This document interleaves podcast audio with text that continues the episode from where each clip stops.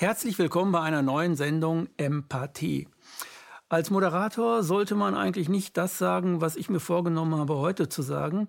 Aber ich habe einen Gast bei mir, den ich unglaublich hoch schätze. Und ich habe ihn zum ersten Mal bei mir, weil ich ihn vergleichen kann. Da denke ich an die, ähm, an eine Rede von Daniele Ganser. Ich kann ihn vergleichen mit Goethe, Schiller oder Humboldt. Das ist nämlich äh, der Pionier der Alternativmedizin, Dr. Rüdiger Dahlke. Hallo Rüdiger. Dahlke. Hallo. Ich kenne dich ja schon seit, jetzt, äh, seit meinem 22., 23. Lebensjahr. Du warst damals der allererste, der eine andere Form von ja, Medizin ganzheitlich ähm, betrachtet hast. Und das hat mich damals ganz schön geflasht. Und ich glaube, das hat viele geflasht. Aber damals war das noch so, du, du, warst auch noch erheblich jünger, also genau wie ich auch noch erheblich jünger war. Das war damals, hast du auch angefangen mit dem ganzen Thema. Du warst noch nicht so groß, wie du das heute bist. Heute bist du einfach aus dem ganzen Feld ja gar nicht mehr wegzudenken, finde ich, aus der Alternativmedizin und auch aus der alternativen Szene. Du bist Vorbild für viele Menschen mit Sicherheit geworden. Du kannst auf ein Lebenswerk äh, zurückblicken, auf das wenige zurückblicken können. Du hast Sachen erlebt, die wahrscheinlich auch wenige Menschen erlebt haben, weil du hast du hast seit deinem Medizinstudium hast du eigentlich, ähm, ja, bist du eigentlich ähm, Frontman dieser ganzen oder diese, eine Alternativmedizin geworden, wo viele sich angedockt haben natürlich. Aber meistens ist es so, dass der Pionier, einer der Pioniere, der, der du warst, ähm, das meiste erlebt. Du kannst auf eine Zeitgeschichte, also du bist im Grunde genommen Zeitdokument der Bundesrepublik Deutschland, was das angeht. Vielleicht sogar deutschsprachigen Europa, also Österreich, Schweiz und so. Ein bisschen ist es tatsächlich so, dass Krankheit als Weg, diese Deutungsgeschichte, die damals entstanden ist in dem Kreis um Torvald Detlefsen, die Psychosomatik wirklich also aus diesem Elfenbeinturm rausgeholt hat und verständlich gemacht hat. Und das ist ja dann auch ein unheimlicher Bestseller geworden. Das war gar nicht so gedacht. Also ich habe das noch so in Anführungszeichen gesetzt, das Buch, eine Seite, ein dickes Anführungszeichen, die Schlussseite, weil ich diskutieren wollte mit den Kollegen, mit den Ärzten vor mhm. allen Dingen. Aber da war eigentlich im Wesentlichen am Anfang ignorieren. Und ich kannte das damals noch nicht. Gandhi hat es ja mal so schön gesagt. Ne? Am Anfang ignorieren sie dich, dann machen sie sich lustig über dich, mhm. dann bekämpfen sie dich und dann hast du gewonnen. So war es. Aber ich, in der Phase des Ignorierens und des sich drüber erheben und lustig machens, ich wusste nichts, nicht, wie das weitergeht, war das relativ schwierig. Und das hat sich wirklich sehr, sehr verbreitet. Also kann ich so an so Dingen sehen, dass manche Leute sagen, hast du schon im Dahlke nachgeschaut? Mhm. Und wie lange ich dann unterwegs bin, habe ich letztens auch mal gemerkt. Da stand ich an, weil so ein Andrang war, zu meinem eigenen Vortrag auf dem Kongress, Querdenker-Kongress, glaube ich. Und ähm, da war eine jüngere Frau, die stand vor mir. Und dann kam eine Ältere zu der hin und sagt, wo gehst denn du hin? Dann sagt die zum Dahlke. Dann sagt die Ältere, ja, lebt er noch? ich dachte mir, ja, muss lang her sein. ja, du bist bei vielen Leuten im, im Gedächtnis. Ähm, wie blickst du selber zurück auf diese ganze Zeit? Ja, es ist eine ambivalente Geschichte. Also ich kann mich ja über Erfolg überhaupt nicht beklagen. Also ich habe wirklich viele, viele Bestseller geschrieben und auch da viele Menschen erreicht. Wenn ich heute so Vortragstouren mache, was ich ja immer noch tue, dann ist es manchmal wie so Erntedankfest. Also bedanken sich Menschen, die ich gar nie kennengelernt habe, die aufgrund von Büchern, CDs, Filmen mhm. so ihre Erfahrungen gemacht haben und auch gesundet sind. Das ist die eine Seite. Auf der anderen Seite ist es natürlich auch so, dass ich merke, dass die ganze Komplementärmedizin, wie ich diesen Bereich ja lieber nenne, also komplementieren zur Schulmedizin, eine Dimension dazu bringt, mhm. die Psyche zur Soma und sogar die, bis in die spirituelle Dimension hinein.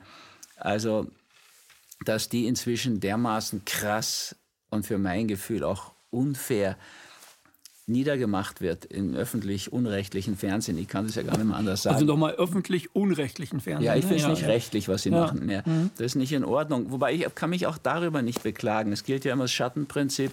Das war eine so unterirdische Sendung über Alzheimer im ORF. Das ist der öffentlich-unrechtliche mhm. Sender in Österreich. Und da gibt es auch den Ö1, das ist ein sehr rechtlicher Sender. Also da, ich habe es auch ganz anders erlebt früher mit denen. Na jedenfalls, die hat dann das Alzheimer so dargestellt, als könne man gar nichts machen, ein bisschen Denksport und so. Also und Alzheimer ist ein Todesschein. So ungefähr war das, ja. Also Alzheimer-Demenz. Und ich kannte ja aber schon die Studie von Dale Bredesen, die war schon ein paar Jahre alt. Der hat von zehn Alzheimer-Patienten durch Lebensstilveränderung, so im Sinne von Ernährungsumstellung wie Peace Food, Gluten weg und so weiter, mhm. Hat der von zehn in verschiedenen Stadien neun wieder zurückgeholt. Die sind wieder gesund geworden. Der eine war nur deutlich gebessert. Also wenn die Schulmedizin sagt, da ist nichts mehr zu machen, heißt es, dass die Schulmedizin in ihrer Pharmahörigkeit, die sind ja völlig in Abhängigkeit geraten, mhm. die können nichts mehr machen. Aber wir können natürlich da noch vieles machen im Bereich der Lebensstilveränderung und der Psychosomatik.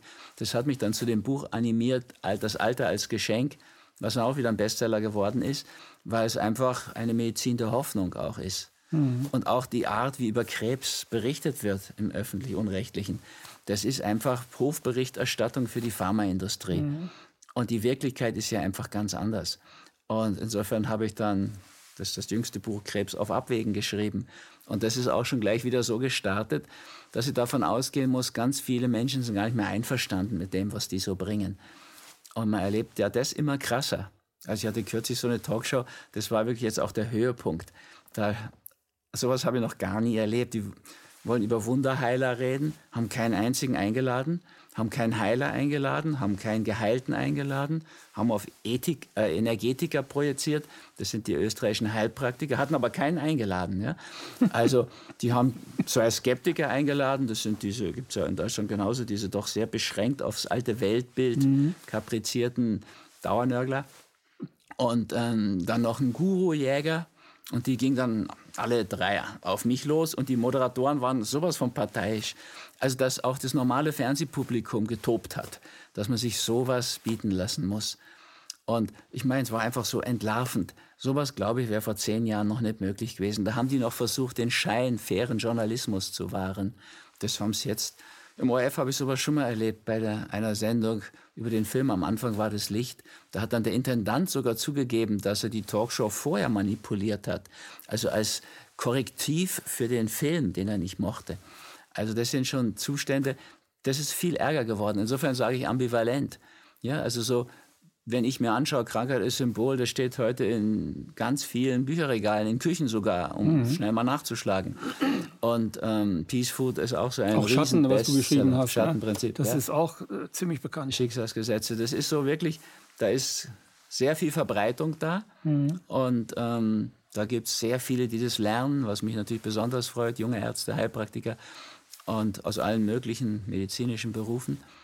Und trotzdem ist es aber so, dass insgesamt ja fast so eine Art Krieg herrscht gegen die Komplementärmedizin, gegen alles Naturheilkundliche, diese ganzen pflanzlichen unglaublichen Hilfen, ja, also diese sekundären Pflanzenstoffe, das sind sowas Wertvolles bei Krebs, aber auch im Alter und so weiter, bei Demenz und solchen mhm. Krankheitsbildern. Das wird richtig konsequent niedergemacht. Die Homöopathie wird aus allen Rohren beschossen und dann machen sie also eine Impfpropaganda. Ich meine, das ist alles so außen Lot für mein Gefühl. Ne? Da ist dann mal vor ein paar Jahren schon mal ein Kind an Masern gestorben, fraglich, schlimm für die Eltern. Also als Vater einer behinderten Tochter weiß ich schon, was das bedeuten kann, wenn ein Kind leidet oder gar stirbt. Aber um die 30.000 Lungenentzündungstoten, die jedes Jahr in Deutschland sterben an den ganzen resistenten Keimen, durch den Hospitalismus, durch diese mhm. Antibiotikaorgie, durch diese Massentierzucht, da wird überhaupt nicht drüber geredet. Ja, wir haben im öffentlich-unrechtlichen Fernsehen haben die dauernd Nebenschauplätze, ja, um die es überhaupt nicht geht. Mhm. Ja, das ist so, wie soll man sagen, auf Masern, da wird jetzt ein unsäglicher Impfstoff dann wahrscheinlich zwangsweise eingeführt. Ich meine, es ist in der Politik nicht besser. Der Chef der Liberalen ist für Zwangsimpfung. Der hat noch nicht mal kapiert, was liberal heißt. Also in Deutschland, was ich da gehört habe. Naja, muss man sagen, das ist schon absurd. Da geht es jetzt gegen Interkontinentalflüge und so weiter. Ja, der springende Punkt ist doch einfach, es geht um die Massentierzucht. Aber mhm. die ist wieder natürlich sowas von geschützt, weil es halt Wirtschaft ist und Konzerne dahinter stehen. Also wir könnten so viel gravierend bessern, wenn wir mal die Milchwirtschaft anschauen würden. Ja, wenn wir mal die Lebensmittelindustrie, das ist ja gar keine Lebensmittelindustrie mehr, das mhm. ist ja bestenfalls noch Nahrungsmittel der übelsten ne? Art, ja, anschauen würden. Also es gibt so viele wesentliche Bereiche, die werden komplett ignoriert und es gibt so viele wirklich Lappalien, wo man sich denkt, was soll denn das jetzt? Aber das ist überall so. Im Endeffekt, also bei uns inzwischen, kann ich nicht sagen, es ist alles so viel besser geworden. Meine mhm. Bücher haben schon auch so eine ziemlich breite Spur gemacht und es hat sich in der Bevölkerung sehr verankert. Mhm. Das heißt ja auch 80 Prozent der Österreicher, der Deutschen wollen naturheilkundliche Medizin. Wir sehen das in unserem Zentrum Tamanga, wir machen so eine Naturkur. Da gibt es so wunderbare Dinge, wenn du dich an Mutter Natur anlehnst. Vater Staat ist für mich wirklich ein, eine Unsäglichkeit geworden. Also diese Schikanierung und ich suche immer noch den ersten, der von der Datenschutzgeschichte profitiert hat. Ich kenne nur Yoga-Studios und kleinere Unternehmen, die völlig fertig sind, weil sie zwei Drittel ihrer oder ah, ja. vier Fünftel ihrer Adressen verloren haben mit dieser Methode, wie es in Deutschland durchgezogen wurde. Naja, und jetzt kommt dann das Urheberschutz. Ich meine, ich habe ja so viele Urheberrechte, aber ich erwarte einfach aus Brüssel oder von der Verliererkombo da in Berlin einfach wirklich gar nichts Positives mehr. Das ist für mein Gefühl rein Schatten, was da passiert. Die, was haben die für eine Gemeinsamkeit, diese beiden, die Roten und die Schwarzen da?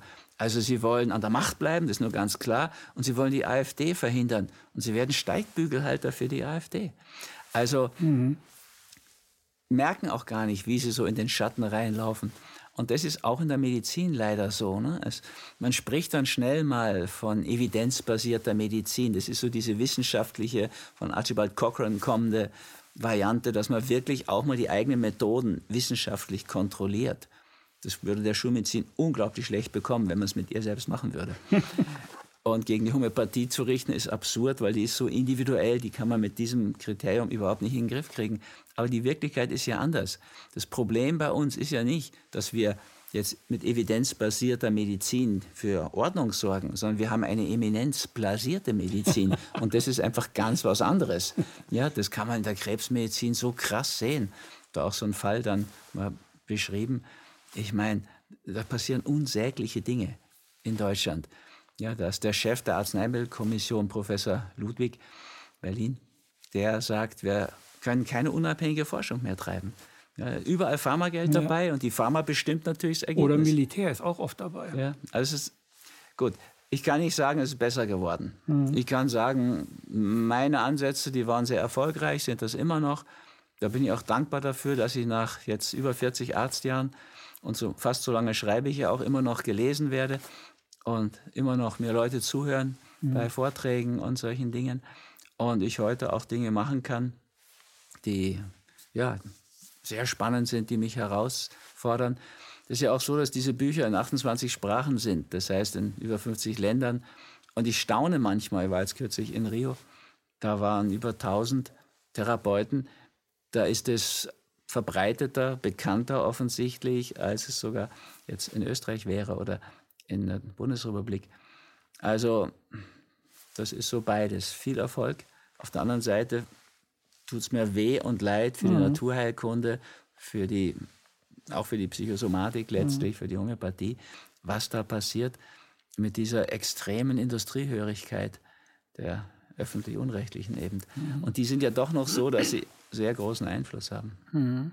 Also man merkt das auch in deinen Vorträgen und so, dass du ein, ein, ein Arzt aus Leidenschaft, aus, aus, aus, aus Herzensgründen bist. Du willst helfen. Du kannst es nicht auch schwer ertragen. Vielleicht hast du es gelernt, etwas weniger oder etwas besser zu ertragen. Aber ich glaube, du bist ein Mensch, der es nicht ertragt, ein Heilmittel zu haben, ein Mittel zu haben, um Menschen zu helfen und du merkst, die machen alle das Falsche und gehen dabei vor die Hunde auf lange Sicht. So, ne? Also einerseits hast ja, du Erfolg schon, mit ja. deinen Büchern und andererseits siehst du als Arzt aber auch dich als jemand, der helfen will. Und das macht auch was mit dir. Ja, das ist schon so. Ne? Es wäre so einfach über diese Ernährungsschiene mit pflanzlich ja. vollwertig. Wenn ich mir das so anschaue, ich komme ja aus dieser Hippie-Zeit und 68er-Zeit mhm. und da ist ja schon viel soziales Engagement auch drin gewesen, was mir eigentlich so geblieben ist. Wenn ich mir denke, der Jean Ziegler, der sagt, wir könnten spielend 15 Milliarden Menschen mhm. pflanzlich ernähren auf dieser Welt. Jetzt machen wir es aber mit Fleisch und dann schaffen wir keine siebeneinhalb Milliarden und das nur mit Mord und Totschlag und dieser ja eben Machenschaften der Industrie. Mhm. Das ist ja eine unglaubliche ein unglaubliches Lobbysystem. Ja. Mhm. Und man darf ja diese Dinge auch gar nicht mehr beim Namen nennen.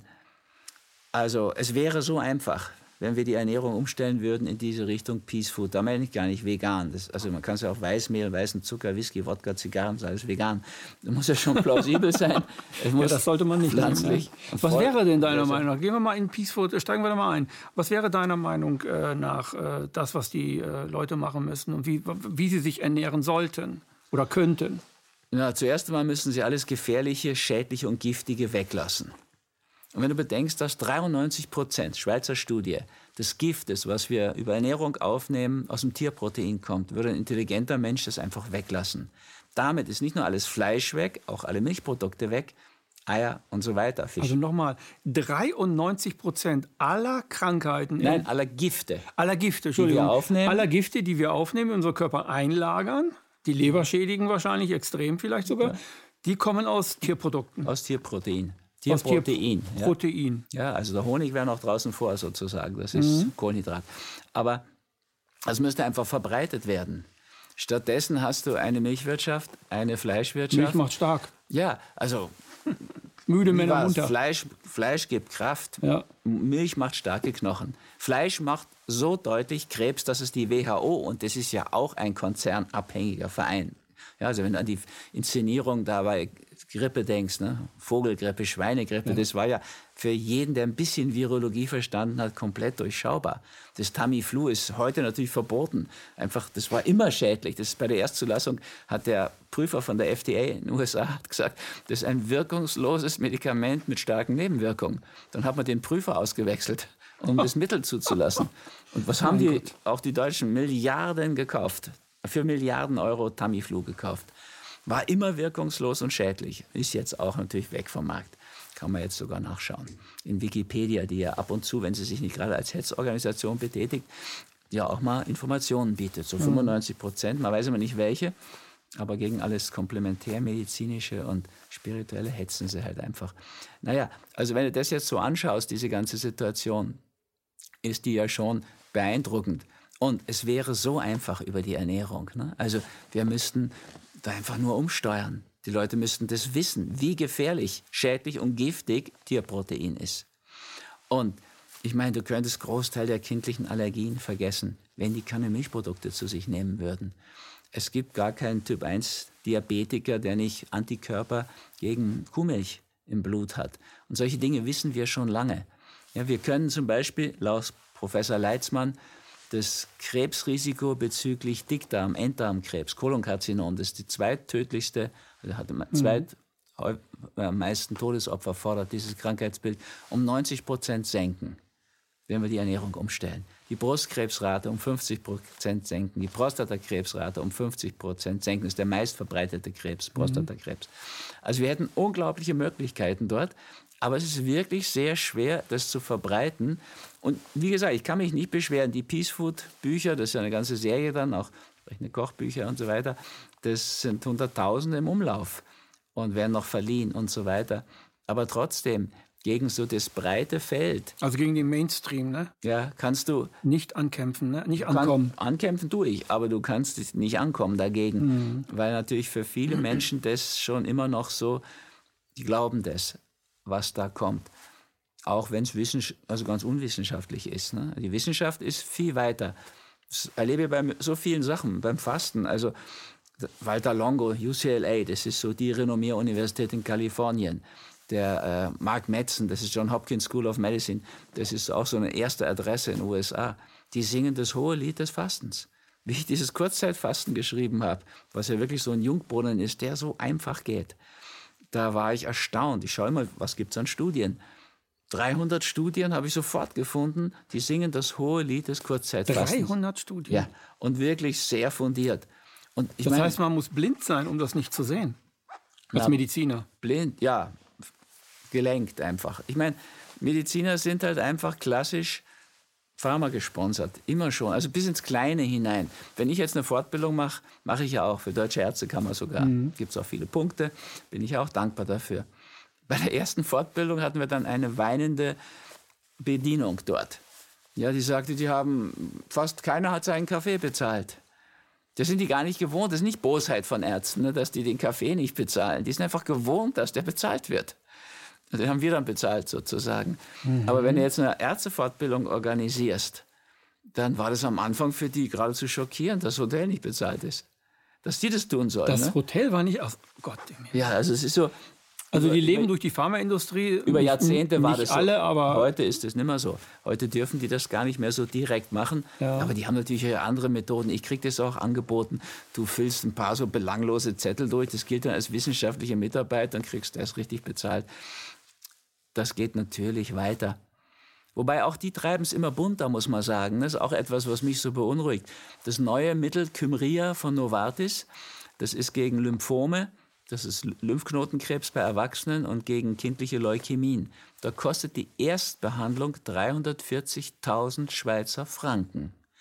Das schafft die Schweizer Gesundheitsbehörde nicht. Das Gesundheitssystem kann das nicht bezahlen. Und habe so ein Interview gehört mit dem Chef dieser Behörde. Das Schweizer System ist viel gesünder als das österreichische oder das deutsche. Also die Industrie geht da schon auch Wege, die sind wirklich gravierend. Die gehorchen eben nicht mal den Gesetzen des Kapitalismus. Ich bin ja ein Jahr, einmal im Jahr meistens in den USA und halte auch, auch gerne Seminare in Esalen oder Omega, diesen ja, spirituellen Zentren. Aber muss sagen, es ist schon ein schreckliches System, was da läuft. Die haben immer mehr metabolisches Syndrom, immer mehr Typ 2 Diabetes. Also, es ist eine irre Seuche geworden in den USA. Die Menschen sind ja auch so übergewichtig, extrem. Und jetzt müsste man ja glauben, wenn sie so viel mehr Insulin brauchen, dann wird es ja billiger. Das ist ja die alte Logik des Kapitalismus. genau. Aber was haben die gemacht? In den letzten elf Jahren haben sie das, den Insulinpreis verdreifacht. Das heißt, höre ich dort, es sterben Leute schon, weil sie sich ihr Insulin nicht mehr zahlen können an Diabetes. Also es ist schon ein eigenartiges Vorbild, was wir da haben. das ist Und- pure Gier, ne? Gier. Einfach nur Gier. Mehr Geld. Ja, naja. Ist einfach die Logik des Systems. Das hast du überall. Wenn du so einen Film anschaust, wie das System Milch. Da wird noch nicht mal drauf groß eingegangen, wie schädlich Milch ist. Colin Campbell, der Professor von Cornell, frühere Professor von Cornell, auch so eine Renommier-Uni, sagt ja da einiges. Der sagt, das ist das gefährlichste Kanzerogen auf diesem Planeten. Milchprodukte. So, aber das meine ich gar nicht. Einfach das System der Milchwirtschaft. Wenn du das mit so einem Film, der hat das ganz ruhig abgefilmt. Wenn du das da so durchschaust, dann siehst du, es geht nur um Konzernförderung von Brüssel aus. Ich meine, die stehen, das ist dann grotesk. Die stehen dann hin und machen eine Schweigeminute für die vielen, vielen französischen Bauern, die sich im letzten Jahr durch Selbstmord umgebracht haben, aus Verzweiflung. Den Bauern geht es katastrophal, sogar den Großbauern. Dann stehen die da ohne rot zu werden, diese EU-Büro, nee, nicht Bürokraten, gewählten Menschen, und machen eine Schweigeminute für die Opfer ihrer Politik. Es ist schon, Das ist grotesk. ja, irgendwie, wo ich so merke, oh, ja, klar, ich freue mich auch, wenn so ein Buch so geht oder die Podcasts so erfolgreich sind. Aber auf der anderen Seite wächst der Schatten schon mehr als mit. Und die Verhältnisse werden eigentlich immer, wie soll man sagen, spitzen sich immer mehr zu. Also manchmal denke ich wieder an Karl Marx. Der hat das ja schon gesagt, dass, dass der Kapitalismus sich dann selbst sozusagen Frisst. frisst, weil er einfach die Grenzen nicht mehr achtet. Und das ist schon ein System, wenn man denkt, Milchwirtschaft ist wirklich eine, also Milchprodukte eine katastrophal gefährliche Sache, wirklich krebsfördernd. Da ist dieser IGF-1-Faktor drin in der Milch. Der ist so wichtig fürs Kalb, weil das muss schnell wachsen, sonst kann es nicht mit der Herde fliehen. So, wenn du denkst, Serengeti, die Gnu-Herden, die Löwen jagen da die ganze Herde und dann nehmen sich die Schwächsten und die Ältesten. Und also muss das ganz schnell wachsen. Fürs Kalb ideal. Wenn du aber jetzt einem erwachsenen Menschen IGF-1 gibst, diesen Immunglobulin-ähnlichen Faktor 1, das ist ein Wachstumsfaktor, und dann hast du ein ganz schnelles Zellwachstum und die Apoptose, dieser Zellselbstmord der alten und geschwä- geschwächten, geschädigten Zellen, der findet nicht mehr statt. Das Der ist findet nicht mehr statt. Nein. Der wird gestoppt durch dadurch. das IGF-1, weil das Kalb hat natürlich noch keine alten geschädigten ja, Zellen. klar. das Darf es, ja, das es darf ja keine Apoptose in dem Bereich äh, bewirken. Ne? Also, wenn du das aber jetzt bei einem erwachsenen Menschen machst, dann hinderst du die Ausmusterung der alten geschädigten Zellen und du förderst ganz schnelle Zellwachstum. Das ist das klassische Krebsprogramm. Das fördern wir, subventionieren wir. Und ich meine, das machen diese im Wesentlichen christlichen Parteien. Ja, also, mm, das sind so Dinge, die mich schon auch schockieren. Wenn ich mir das anschaue, interessiere mich sehr für Tierschutz, Naturschutz, Umweltschutz. Das ist einfach so klassisch Schattenprinzip. Auch das Buch ist ein Bestseller. Hat 100.000 als Hardcover schon. Und trotzdem, das ist doch ist rein Schatten. Ne? Also alles, was sich christlich nennt in der Politik, verhindert den Tierschutz, verhindert mhm. den Naturschutz, mhm. verhindert den Umweltschutz. Mhm. Ja, ist egal, ob es Schnabelkürzung ist oder dass die ohne Narkose kastriert werden, die Schweine, der Küken, ne? Schreddern der Küken und Kastenstand und so. Es sind immer christsoziale oder christdemokratische Politiker, in Anführungszeichen, die die unchristlichste Politik machen. Also, ich kann sagen, das Schattenprinzip habe ich schön weit verbreiten können, aber es läuft trotzdem so. Ganz vieles in den Schatten hinein, in der Medizin. Und darüber hinaus leider auch. Ne? Also in der Ökologie auch. Das ist für mein Gefühl auch der Kampf auf Nebenschauplätzen. Ja? Okay, CO2 und wollen wir sparen, meinetwegen. Aber im Endeffekt ist es doch so, dass wir können auch die Kreuzfahrten einstellen, das werde ich auch nicht mehr machen, die Ärztekreuzfahrten, weil du so einen Gegenwind kriegst. Aber effektiv muss man doch sehen, Kreuzfahrten machen 0,5 Prozent der gesamten Schifffahrt aus. Und auf meinen Kreuzfahrten mit den Ärzten, und dann kommen die nicht, wenn sie nicht auf Kreuzfahrt sind, ehrlich gesagt, ich kriege die nicht ins Biohotel zu 100. Wenn da von 100 Ärzten oder 80 mhm. drei umsteigen würden auf Peace Food, pflanzlich vollwertig, und das ihren Patienten weitersagen, wäre das ökologisch ein sensationeller Erfolg. Aber, Aber nicht ökonomisch. Nein. Für die. Na, die Ärzte machen es auch aus ökonomischen Gründen. Die können die Kreuzfahrt absetzen, ja. die kriegen ihre Punkte, können ihre Partner mitnehmen mhm.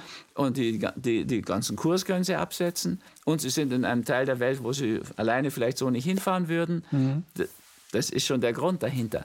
Aber bei mir steigen meistens 30, 40, 50 um auf eine pflanzliche Ernährung und haben eine unheimliche Auswirkung. Und diese 0,5 Prozent der Schifffahrt, wenn du das jetzt rechnest gegen die Tatsachen, dass nur der Schaden aus der Massentierzucht durch die Abgase, dass der höher ist als der Schaden durch alle Landfahrzeuge, alle Wasserfahrzeuge und alle Luftfahrzeuge zusammen, dann siehst du auch da, auf was für einem Nebenschauplatz da gekämpft wird. Ich bin ja für ein besseres Klima, keine Frage. Mhm. Vor allen Dingen auch ein zwischenmenschliches, ehrlich gesagt. Ne? Also mit der CO2-Sache ist eine andere Sache. Aber ich bin ja auch froh, dass die Jugend aufsteht. Ich habe extra Future for You mhm. geschrieben, mhm. so ein E-Book, ja. dass die mal Wind unter ihre mhm. Flügel kriegen. Ich hoffe ja, sie wachen dabei so auf, dass sie bleiben merken, längerfristig in, einer, in einem genau. Aktivismus. Und ich würde denen ja raten, streik den Montag auch noch. So ein blauer Montag hat das auch gut verdient. Es geht um eure Zukunft. Ja, ich bin froh, dass die mal Aufstand üben. Mhm. Allerdings, wenn ich mir so anschaue, auf welchen Ebenen jetzt wieder die Mainstream-Medien da Umweltschutz jetzt betreiben, muss ich sagen, ey, der springende Punkt ist die Massentierzucht und der norddeutsche Güllegürtel. Und da wird doch mhm. nichts gemacht. Mhm, gar nichts. So, und das kannst du jetzt, ich fürchte, so wie ich es in der Medizin sehe, so sehe ich es im Ökologiebereich, politisch, so sehe ich es wirtschaftlich bei der Milchwirtschaft, der sogenannten Lebensmittelwirtschaft. Ich meine, die Ministerin, die ihr da habt, das ist ja auch schon wieder nett, muss man sagen, ne? wenn die diesen Werbespot dreht für Nestle-Chef. Ja, weil die hat, der hat dieses Gift in seinen Lebensmitteln nicht um 90 Prozent auf 10 Prozent gesenkt. Der hat es um 10 Prozent auf 90 Prozent. 90 Prozent bleibt drin. Also das mhm, bleibt ja, ja. ungenießbar, dieser, dieses Futter, mhm. aus meiner Sicht gesenkt. Und da macht die so einen mhm. ihn hochjubelnden Werbespot. Das ist halt, ich meine, eine Kader, ja, es ist eine High-End-Lobbyisten-Kaderschmiede, diese Partei. Das ist so. Gut, über die Sozialdemokraten brauchen wir nicht mehr reden, die schaffen sich gerade selbst ab. Mhm. Aber die Grünen, ich meine, da haben wir diese nette bayerische, die mir auch schon wieder sympathisch ist. Also die, muss man eh sagen, nette Frau. So, und die ist ja auch für, dass man nicht mehr fliegen und all das. Aber sie fliegt dann nach Kalifornien ja, ja. und isst dann mit einem Plastiklöffel aus dem Plastikbecher mhm. Eis. Ich meine, es gibt auch kein anderes Eis in den USA, das muss man dazu sagen. Ich war ja auch schon öfter in mhm. Kalifornien. So, und was ich dann aber schon wieder lieb finde und nett, sie macht ein Selfie. und schickt das ins Internet. Und jeder sieht, ja, wie kannst du das Gut. machen. Aber ich muss auch sagen, letztens habe ich mal Herrn Höcke gehört, da habe ich auch gedacht, hat er sich um 80 Jahre geirrt? Hat irgendwie, er, hat er. Irgendwie macht mir das alles nicht besonders froh. Und Insofern, ja, Was mich froh macht, ist ehrlich gesagt, dass wir so gute Chancen heute haben. Also ich habe jetzt beim Fasten plötzlich auch die besten Wissenschaftler hinter mir. Nicht nur die ganzen Die mehren sich auch immer mehr. Es gibt ja. immer mehr hochgradige Studien über Fasten, wie gesund das sei ja. und wie, wie stark das Immunsystem gefördert wird. Ja, ne? Und wie viele Tagen, Krankheiten präventiv. Ne? Nach vier Tagen Fasten hast du schon 40 Prozent nach Professor Walter Longo des Immunsystems regeneriert. Der Jungbrunnen schlechthin. Und über die Ernährung ganz ähnlich. Ne? Also ich meine, kommt dann sogar in so einem Film wie das System Milch, kommt dann vor, dass ausgerechnet in den Ländern, wo so viel Milch getrunken wird, mhm. haben sie die höchsten Knochenbruchzahlen. Natürlich, weil es auch die Osteoporose fördert. Mhm. Also Fleisch macht Krebs, sagt sogar die WHO. Und Milch macht mehr Krebs durch das IGF-1 und macht noch die Knochen kaputt. Das können wir heute ganz gut belegen. Mhm. Die ist bewiesen, so ist es wissenschaftlich ja. nachweisbar, ne? kann man so sagen. Ja. Aber die Pharma, äh, die Pharma, die Lebensmittelindustrie oder die Milchindustrie, die ist halt stärker, die hat halt mehr Macht. So ist es. Durch, durch die Lobbyarbeit. Mhm. Und insofern denke ich mir, naja, also einfach muss noch, ist noch viel Arbeit. Und was ich schön erlebe, ist, dass immer mehr Menschen aufwachen. Ja, ich habe einfach, wenn ich so Kurse gebe, ich habe ja auch große Kurse, mhm. 100 mehr Leuten, da schaut keiner mehr Fernsehen. Mhm. Und diese Mainstream-Medien gehen ja runter in einem Sinkflug. Das ist ja wohlverdient. Printmedien auch, ja. die sogenannten ja. etablierten Printmedien gehen ja. ja. auch runter. Das ist einfach wohlverdient. Und ich glaube, die nehmen es in Kauf, weil sie halt einfach genug gefördert sind. Ich kann es mir nicht anders erklären. Ich kann mir auch diese Skeptiker nicht erklären. Das sind ja in der Regel studierte Leute. Warum tun die das? Ich habe noch nie einen Euro gekriegt in einer deutschen Talkshow oder in einer äh, äh österreichischen Talkshow vom ORF oder so. Also du, du fährst dahin, du kriegst da deine Spesen. Aber warum machen die das? Ja, die haben ja nichts davon. Also die meisten haben nichts geschrieben oder so. Ähm, ich denke, die sind auch gefördert oder gesponsert, wie man heute sagt. oder haben, haben einen Job, der gefestigt dadurch bleiben muss. Die können nichts anderes sagen.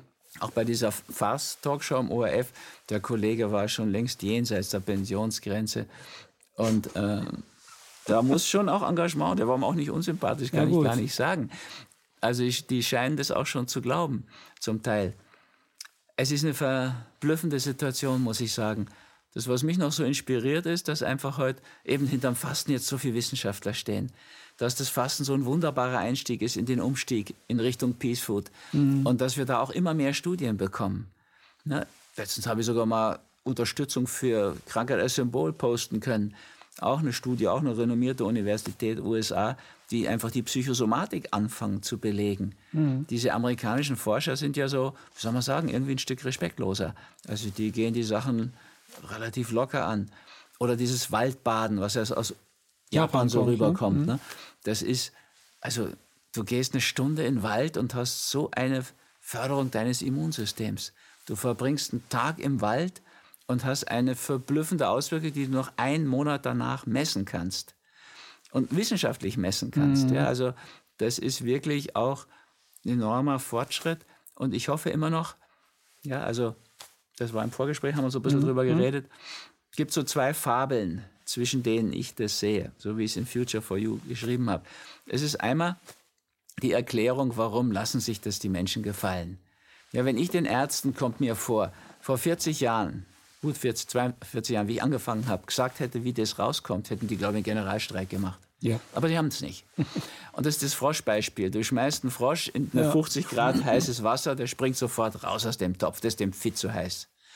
Du machst da kaltes Wasser rein, gleiche Frosch, der hängt da drin, der ist so poikilotherm, also wechselwarm, passt sich immer der Außentemperatur an. Du heizt den Topf auf, bei 10 Grad ist es dem noch kalt. Bei 20 wird schon ein bisschen besser, wird er lebendiger. Bei 30 ist schon so ein bisschen mediterran. Bei 40 ist schon so karibisch, der ist gut drauf. Bei 45 wird es dem heiß, viel zu heiß. Und bei 50 hockt er drin und bleibt sitzen und er lässt sich abkochen.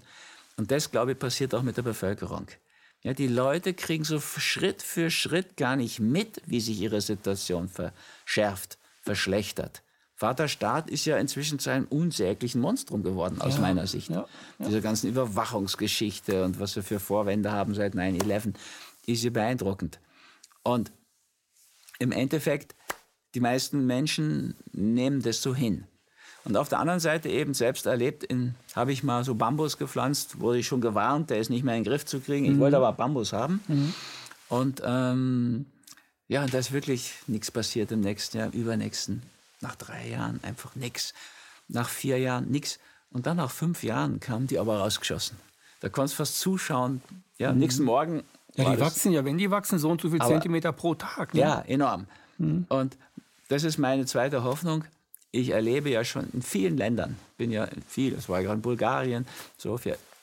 Die Leute sind ja hochgradig unzufrieden mit dem, was kommt von Vaterstaat, mhm. vom System her.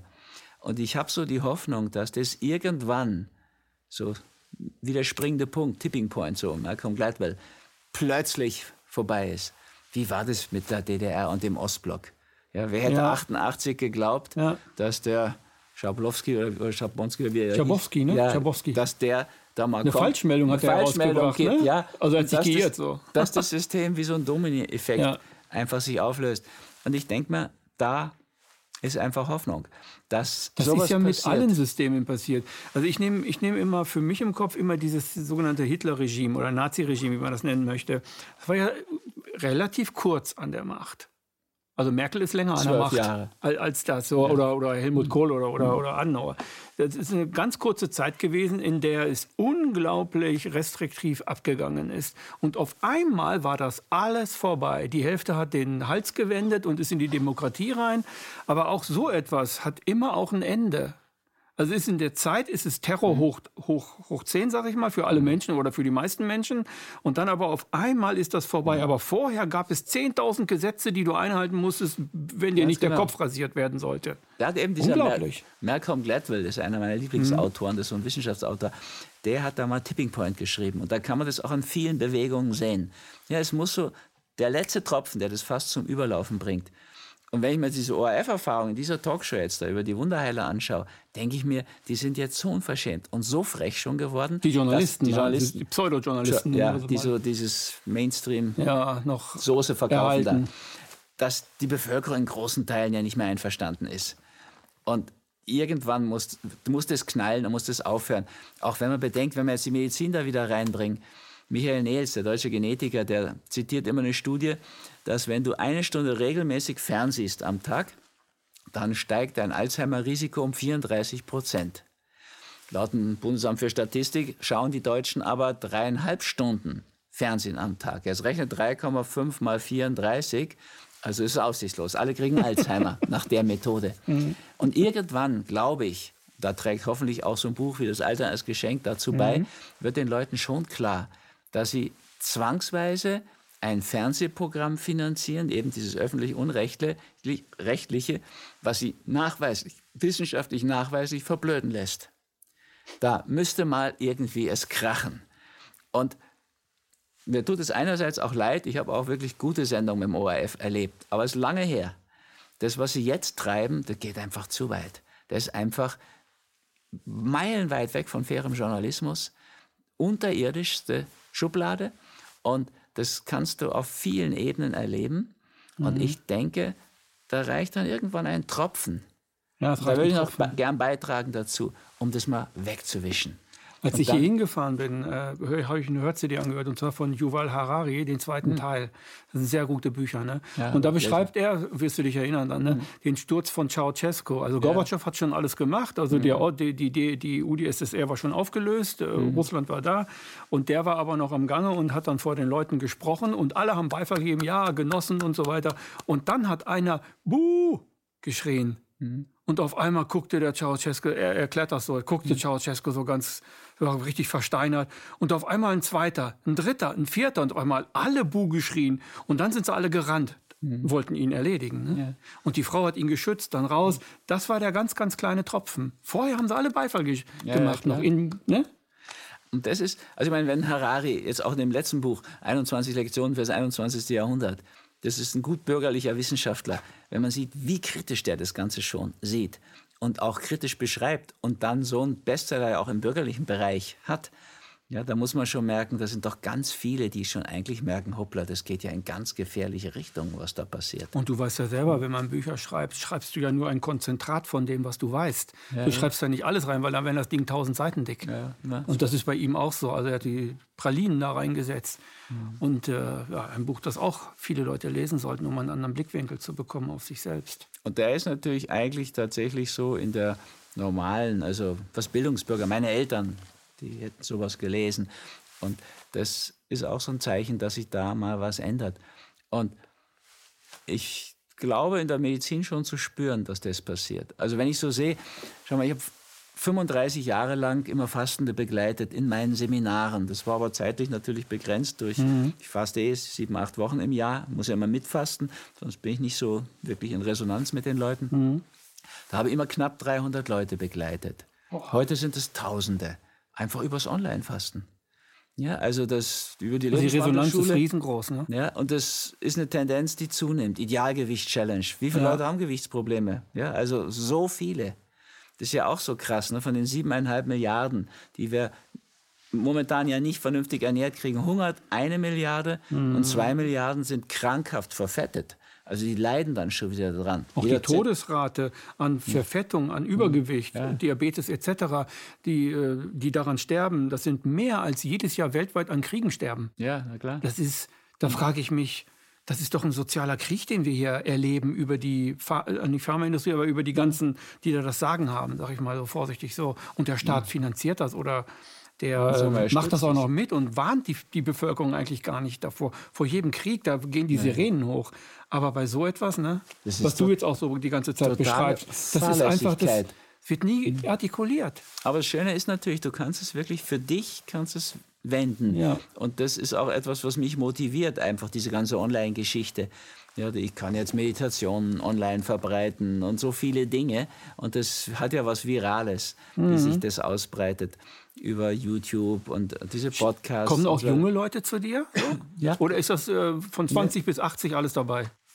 Das ist natürlich, die Psychosomatik ist mit von Krankheit als Weg, Krankheit als Symbol so gewachsen. Das sind ältere Leute, klar, Geschenk des Alters lesen ältere Leute. Ja, klar, das, Krebs aber du hast ja auch zweite Lebenshälfte ja. mehr. Ja. Aber durch das Peace Food, das ist eine Geschichte, wo ganz viele ganz junge dabei sind jetzt. Also die sind mhm. oft so gepierst und haben also viel Blech im Gesicht wie ich in den Zähnen nicht. Ja? Also, und tätowiert und irgendwie am Anfang war es mir ungewohnt. Ja, ja. Die sind zum Teil unter 20 auch. So für die habe ich auch Future for You, dieses E-Book da geschrieben, um ihnen Mut zu machen, dass sie halt protestieren und mal den Blick weiten, worum es wirklich mm. geht. Ne? Mm. Dass eigentlich die Weltgeldreligion aus meiner Sicht dahinter steckt. Das ist so die letzte Ebene, wo wir immer sehen können, okay, darum geht es eigentlich. Aber das Schöne wollte ich noch mal sagen, was mich noch weiter motiviert jetzt mit 68, könnte ja schon in Pension sein. Ne? Und Könntest du aufhören und es dir gut gehen lassen, so, so nach dem Motto. Ja, ich höre nicht so auf sagt. und lass es mir gut gehen. Ja, genau. Das ist ja auch eine Möglichkeit. und äh, schreib in schönen Gegenden. Du kannst gar nicht aufhören. Ich glaube nicht, dass du aufhörst. Ja, mitzudenken sicher nicht. Ist auch gut so. Ich kann, glaube ich, schon weniger machen. Mhm. Also das mache ich, fange ich auch schon an. Aber es ist natürlich schon so, Peace Food ist ja so ein anspruchsvoller Titel, Friedensessen. Wir können wirklich Frieden machen mit unserem Immunsystem. Ich habe merkt, dass ich habe so viele Allergiker erlebt, die das aufgegeben haben, ihre Allergie. Sogar Autoimmunerkrankungen, Rheuma. Also niemand braucht Rheuma haben aus meiner Sicht. Das kannst du mit Fasten, Ernährungsumstellung und der Psychosomatik in den Griff kriegen. Das traue ich mich nicht zu sagen bei MS oder Parkinson oder Krebs. Aber da mhm. ist auch viel, viel mehr Hoffnung. Ja, das sind Bücher der Hoffnung, so Krebs, Wachstum auf Abwägen oder das Alter als Geschenk mhm. oder Hollywood-Therapie. Wir könnten so viel mit guten Filmen wirklich auch Therapie machen. Mhm. Und wir können uns so verblöden mit dem Fernsehen. Das sind ja Möglichkeiten, Leute abzuholen, wo sie sind. Die sitzen sowieso am Abend vorm Fernseher. Jetzt können sie sich auch einen guten Film vornehmen und den mal bis in die Tiefe verstehen. Und auf deiner Seite sind die ganzen Filme ja auch verlinkt. Du hast ja eine ganze ja. Seite davon gemacht, ne? Und mhm. da sind alle Filme und das sind also wirklich sehr, sehr viele Filme. Und zwar zu jedem Thema. Ja. Du hast die zu jedem Thema äh, gebracht. Die zwölf Lebensbühnen, ja. also zwölf, zwölf die man so durchlebt im Leben. Mhm. Also es gäbe so viele, so einfache Möglichkeiten und ich erlebe auch, wie immer mehr Einzelne darauf einsteigen. Nicht nur beim Fasten, bei der Ernährung, sondern auch bei der Psychosomatik. Ne? Das mhm. ist, weiß nicht, Krankheitssymbol, das ist glaube ich 27. Auflage oder sowas. Das sind Hunderttausende unterwegs. Also da wächst ja auch ein Feld und da denke ich und hoffe ich immer auf den Bambus. Ja, dass da unten schon das Myzel, so Ja, dieses ja, Geflecht mhm, ist und dass dann irgendwann die jungen Ärzte einfach sagen, so Schluss jetzt. Ja, also tschüss Pharma, jetzt werden wir wieder Ärzte. Und Ja. hör mal auf mit dem Mediziner und mit dem Mediziniker. Die Zyniker. Gehen wir doch wieder in diese alte Tradition. Mhm. Weil man muss ja auch so sehen, ich bin ja heute auch gar nicht mehr denen so böse. Muss grässlich sein. Du, jeder landet von uns auf dem Totenbett. Das ist ja nun mal endlich, das Leben. Ja. Du schaust zurück auf ein Medizinerleben und du warst eigentlich nur Erfüllungsgehilfe der Pharmaindustrie. Muss ja furchtbar sein für die. Hauptsache lange krank erhalten. Ne? So. Den Menschen lange krank erhalten. So, ja. Also, Und nicht gesund werden lassen, so schnell wie möglich. ja. Das ist natürlich nicht etwas, was bewusst läuft. Ich habe noch nie einen Arzt erlebt, der jetzt sozusagen aus Bosheit Medizin studiert hat. das Weißt du, auch 14 nicht, dass das Semester. so. Das tust du nicht. Die Sondern kommen in ihrem Studium in das System hinein, werden dann Mediziner und dann sind die im System drin. Ne? Und dann denken die erstmal nicht, dass das verkehrt ist. In Future for You habe ich das auch so beschrieben. Das ist immer dieselbe Kurve. Ja, das ist so, am Anfang, als Student, wenn du nebenher jobst, kannst du mit wenig Geldzuwachs, ja, also hier hast du wenig, auf der Achse ist der Geldzuwachs, mit wenig Geldzuwachs hast du einen unheimlichen Lebensqualität, Anstieg. Kaufst du eine Stereoanlage, war bei uns so ein Thema. Dann kaufst du ein altes Auto, ein 2CV. Ja, irren Lebensstilanstieg, Lebensqualität nimmt zu, brauchst gar nicht so viel Geld. Und dann wird es immer flacher. Ja, dann willst du dann schon deine eigene Wohnung haben. Musst du irre zahlen und hast eigentlich wenig Lebensqualitätsverbesserung. Und dann merken die Leute auch nicht mehr, wie die Kurve flach bleibt. Du musst immer mehr schuften, immer mehr verdienen, du hast überhaupt keine Qualitätsgewinne mehr. Und dann die ganz Reichen, das ist ja auch schon fast tragisch, da geht es dann wieder runter. Ne? Musst immer mehr verdienen, um es immer schlechter zu haben. Brauchst schon eine Privatarmee, dass die Kinder nicht entführt werden. Ja, Und das Ganze ist es bei allen Sachen machen. Ja, ich meine, es war natürlich ein Riesenfortschritt, dass man irgendwie dann ein Auto hatte. Und wir haben verkehrsmäßig irre Fortschritte gemacht. Aber heute bist du in München mit dem Fahrrad viel schneller als mit dem Auto und in London sicher auch. Ja. Und ganz bestimmt auch in Berlin. das ist auch so. ja. Also, die, das ist immer dieselbe Kurve. Ja, das, du merkst dann nicht mehr, wie sie kippt. Und naja, dann kommst du in dieses Frosch, in die Froschparabel rein. und auf merkst nicht, dass anderen es schon Seite- verkehrt ist, dass es 50 Grad ist, merkst du dann nicht mehr. merkst du nicht mehr. Auf der anderen Seite, ich meine, warum macht ihr solche Sendungen und lasst es mal fair laufen? Ist ja auch möglich, offensichtlich. Und äh, kann man natürlich immer noch auch Samen aussäen, dass Leute auch aufwachen und sehen, okay, und ich kann es als Arzt sehr gut, ne? die können sich so einfach helfen. Du sparst, wenn du jetzt Kurzzeitfasten machst, das mache ich schon 40 Jahre, du kannst ja im Laufe eines Lebens eine Villa ersparen. Wenn er erst in der Du Hälfte bist doch seit anfängt- 40 Jahren Veganer, ne? Nee, also ich war, Zwischendurch mal Vegetarier, aber dann wieder Veganer. Ne? ich war, war mal als Kind schon, habe ich schon aufgehört, Fleisch zu essen und esse jetzt seit 50 Jahren kein Fleisch mehr. Also bin ich Vegetarier und ich mochte nie Milch und Eier. Die habe ich nie so gegessen. Aber die sind ja überall drin. So richtig konsequent vegan bin ich erst so seit zwölf Jahren, glaube ich jetzt. Dass ich schaue, was ist denn da wirklich drin. Also Packung umdrehen, gucken, ne? Genau. Und informieren. Und naja, und das sind auch so einfache Dinge. Ich lebe heute so gut, ich esse so gut, wie ich bisher nicht gelebt habe. Und wir sind in Berlin hier in der Hauptstadt. Mal für was so Positives, ne? wie vegane Ernährung. Also du kannst hier so gut in Berlin.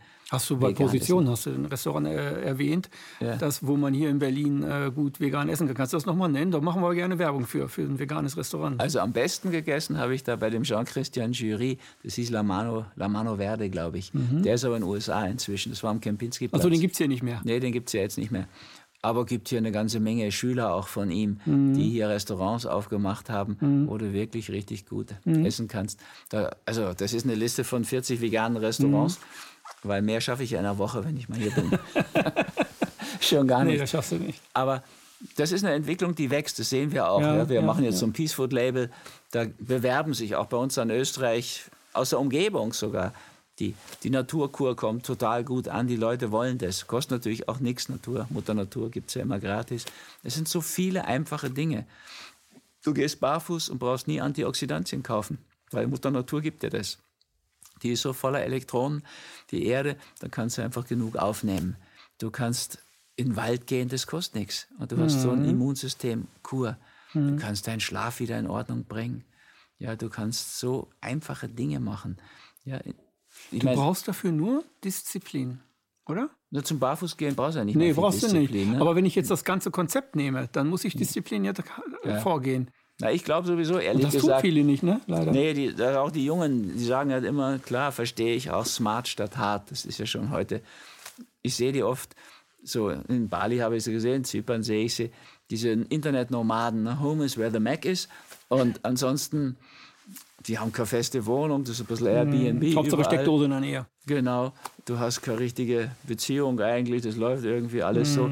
Es ist ja schon auch so ein relativ oberflächliches Leben, kommt mir vor, was du dann führst in dem Bereich.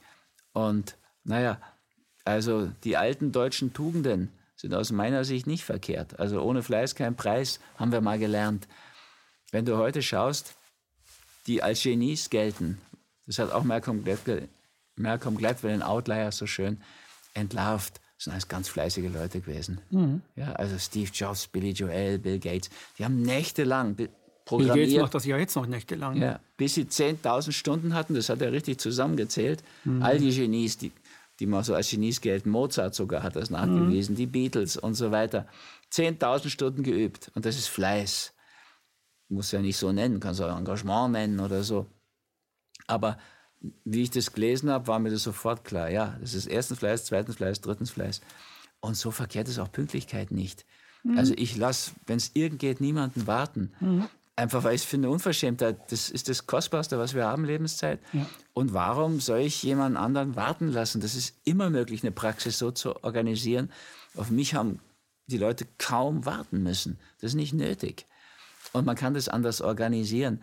Also ich stehe auf die alten Tugenden und werde auch noch irgendwann mal was schreiben darüber. Mhm. Als Gegenpol zu der ganzen Schattenthematik. Das Ding so ist, da geht mir jetzt so durch den Kopf, ne, wenn man über deutsche Tugenden redet, dann, dann, dann werden wir einige hier drunter schreiben, dann wählen die wahrscheinlich auch AfD.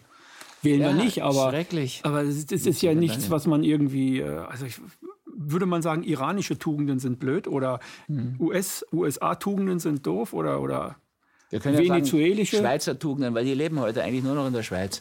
Die, ja. die, diese Dinge, die wir mal als deutsche Tugenden so beschrieben haben. Ich meine, das finde ich auch schon was Grässliches. Wenn ich heute sage, ich liebe die deutsche Sprache, das tue ich wirklich. Also ich bin wirklich verliebt in diese Sprache. Du bist Sprache. wahrscheinlich schon rechts. ich liebe die deutsche Sprache. Ja, eben, Jetzt kommt sagen. die AfD, äh, die AfD, ja. die, die, die Antifa.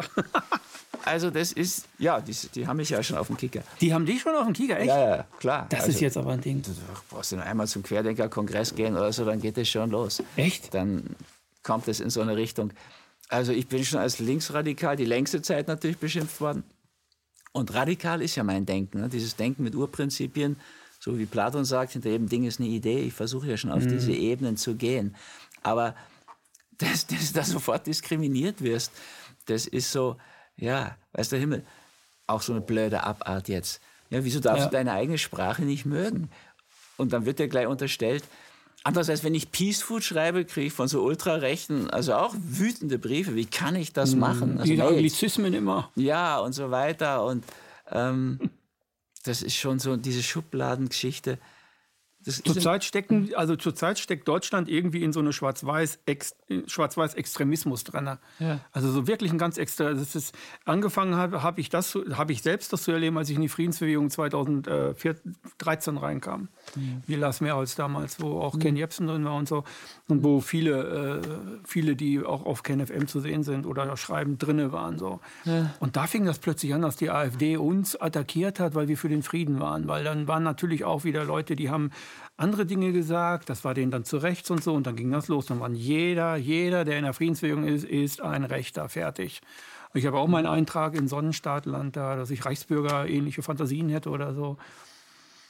Das ist wirklich also das hat jeder, jeder, jeder Redner, der ein paar Mal aufgetreten ist, der hat das dann da in der Friedensbewegung. Muss man sich mal vorstellen. Ne? Und Aber eigentlich wäre so die Idee, auch meine jetzt für die Medizin, so ein Brückenbauer zu sein. Ja. Weil ich habe ja Schulmedizin studiert ich lese immer noch viele Studien, kenne mich mhm. da aus. Du machst ja immer noch in der Ärztekammer Fortbildungen. Ja, für die Deutsche Ärztekammer ja. bin ich auch froh drum. Mhm. Und ich mache die auch ordentlich und ich kann auch Schulmedizin. Und ich würde mhm. ja auch nicht jedem die Schulmedizin sozusagen vorenthalten wollen. Mhm. Ich kann schon sehr genau sagen, wenn wir den Tumor Du sagst ja, du bist Komplementärmedizin, ja. das, das bist du eigentlich. Ne? Klar, wenn der Knoten in der Brust eine Chance besteht, dass ich ja. den im Gesunden rausoperieren kann, sage ich immer operieren. Und ich habe heute viele Frauen, die dann nach dem Vortrag sagen, ja, sie kennen, schon seit Monaten wissen sie das und sie hoffen halt, mhm. und dann nehmen sie Bachblüten ich kenne Frau Mechthild Schäffer ja gut, die Bachblütenfrau, die würde das auch nicht empfehlen. Da muss eine gute Diagnose her. Und ich schicke viele Leute auch zur Schulmedizin und sage, lassen Sie im Blut das machen. Im Blut ist es sicherer, als wenn es einer mit dem Pendel macht.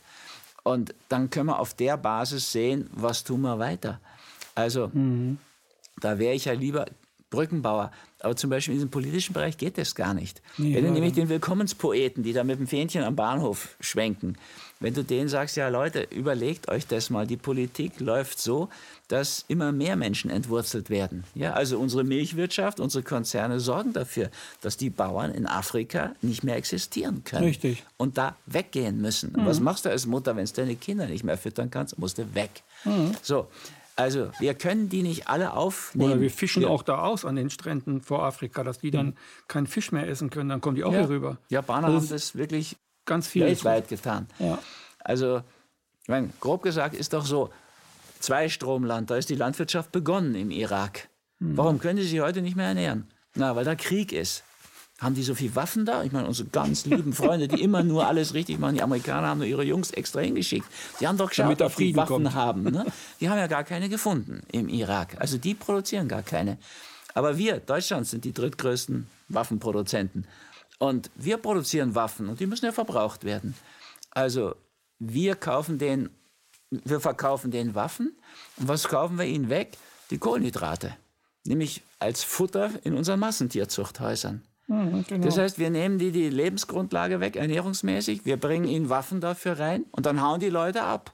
Und dann kommen die zu uns, aber es sind zu viele. Das, wenn ich den Willkommenspoeten das sage, halten die mich für rechtsradikal. Wahrscheinlich. Ja. So, wenn ich den Rechten sage, bitte habt ihr euch, habe ich mal in Prag erlebt, da waren 600 Leute im Saal, ich habe das ganz falsch eingeschätzt. Da habe ich denen gesagt, ja Leute, habt ihr euch hinter eurer Mauer so wohlgefühlt oder was? War das so super, dass ihr jetzt schon wieder Mauern bauen wollt?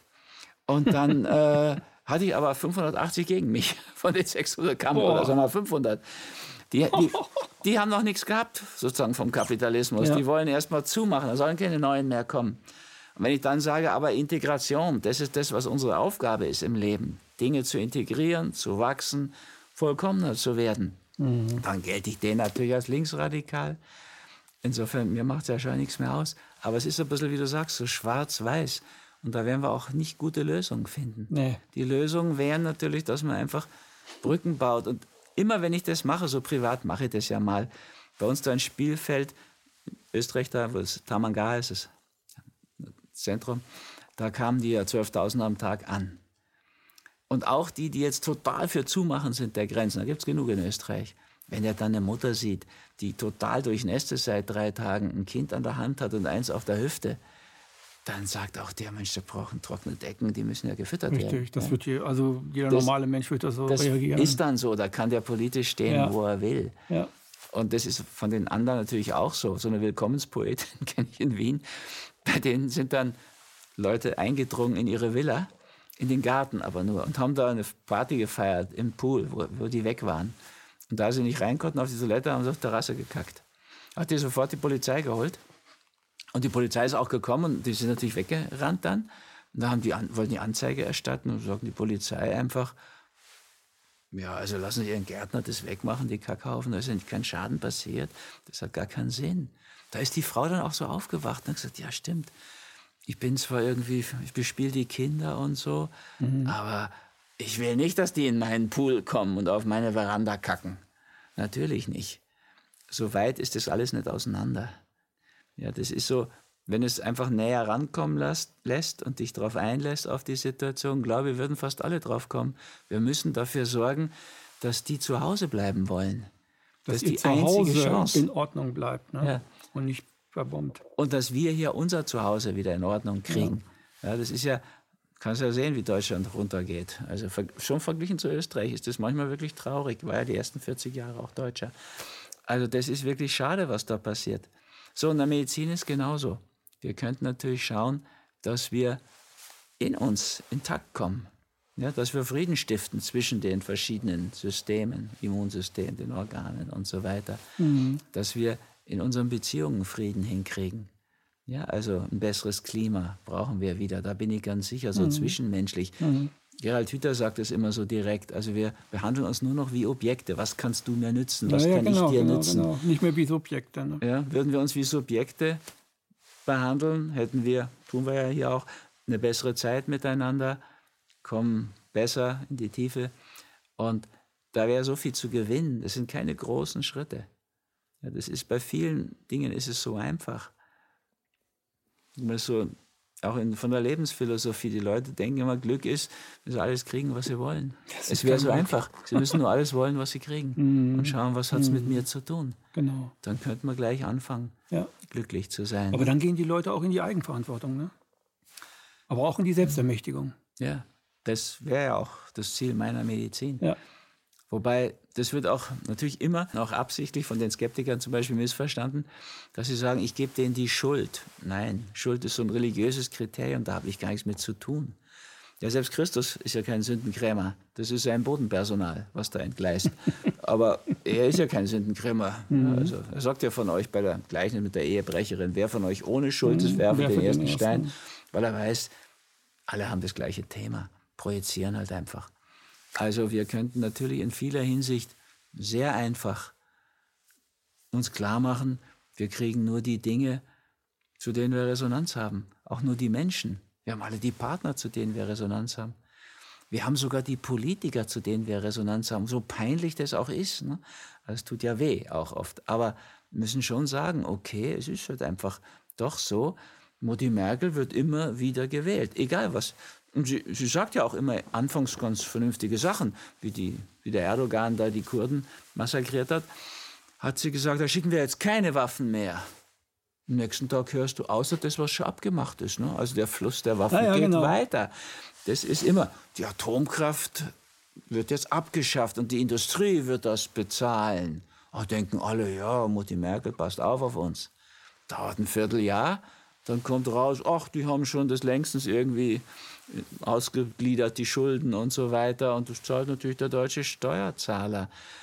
Das ist schon so eine Politik, die ist ja eigentlich leicht zu durchschauen. Mhm. Wenn wir rauskommen aus diesem Projizieren, wer ist da schuld und gehen so, wie du sagst, in die Eigenverantwortung und finden wirklich Antworten, ist es der Gegenpol zu Schuld. Und das meint Krankheit als Weg, Krankheit als Symbol. Mhm. Ich gehe in meine Verantwortung und schaue, was ich für Antworten finden kann auf diese Allergie, auf dieses neurodegenerative Geschehen, Alzheimer oder so. Und da wird es halt deutlich, da wäre es besser, Vorbeugung zu machen. Ne? Also wenn du schon mal Alzheimer hast, wird es schwierig.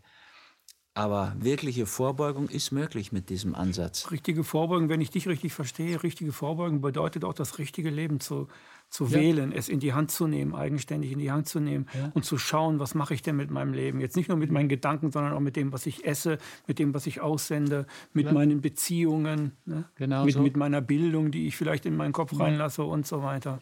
Die Mehrheit hat noch gar nicht kapiert, dass die Schulmedizin zwar das Wort benutzt, aber es gar nicht kann. Wenn die Vorbeugung sagen, Vorsorge, Prävention oder Prophylaxe, meinen sie immer Früherkennung. Nur ist Früherkennung ja wirklich besser als Späterkennung, zum Beispiel bei Krebs. Das stellt ja niemand in Abrede. Mhm. Aber Vorbeugung würde wirklich was anderes bedeuten. Mhm. Ich verhalte mich so, zum Beispiel mit einer anderen Dass das Ernährung, gar nicht vorkommt. mit einem anderen Wachstum auf Körper, also nicht mehr auf körperlicher Ebene, das ist mal Schluss mit der Adoleszenz, mhm. sondern auf geistig, seelischer, auch spiritueller Ebene. Dann muss das nicht in den Körper sinken. Ja, Krebs ist in den Körper gesunkenes Wachstum, ja, weil es nicht auf den anderen Ebenen passiert. So wie bei mhm. Alzheimer, das ist einfach dieses, so ihr nicht umkehrt und wieder werdet wie die Kinder. Aber das Himmelreich Gottes könnt ihr nicht erlangen. Wir haben die Wahl, ob wir wieder werden wie die Kinder, Kontakt zum inneren Kind bekommen, was ja wunderschön ist. Ne? Denkst du, die großen staunenden Augen des kleinen Prinzen, die Welt als Wunder erkennen? Wunderschön. Oder die Alternative ist kindisch werden. Und die ist eigentlich dann, das nennen wir Morbus Alzheimer, da wenn man das so sich klar machen würde, würde, glaube ich, jeder zum inneren Kind tendieren mhm. und nicht zum kindisch werden. Da ja. würde auch jeder zu Wachstum und Entwicklung plädieren und nicht dazu jetzt Krebs zu kriegen, Tumore zu entwickeln. Also eigentlich sind das nicht schwierige Dinge. Allerdings ist es nicht so einfach, sie zu verbreiten. Das Aber ist nicht so einfach, ja. Wir sind ja gerade dran. Rüdiger, ich danke dir für dieses Gespräch. Bitte gerne. Das ist schon schnell vorbeigegangen, ne? Ja. Das war eine weitere Sendung heute mit Rüdiger Dahlke, Empathie. Bis zum nächsten Mal.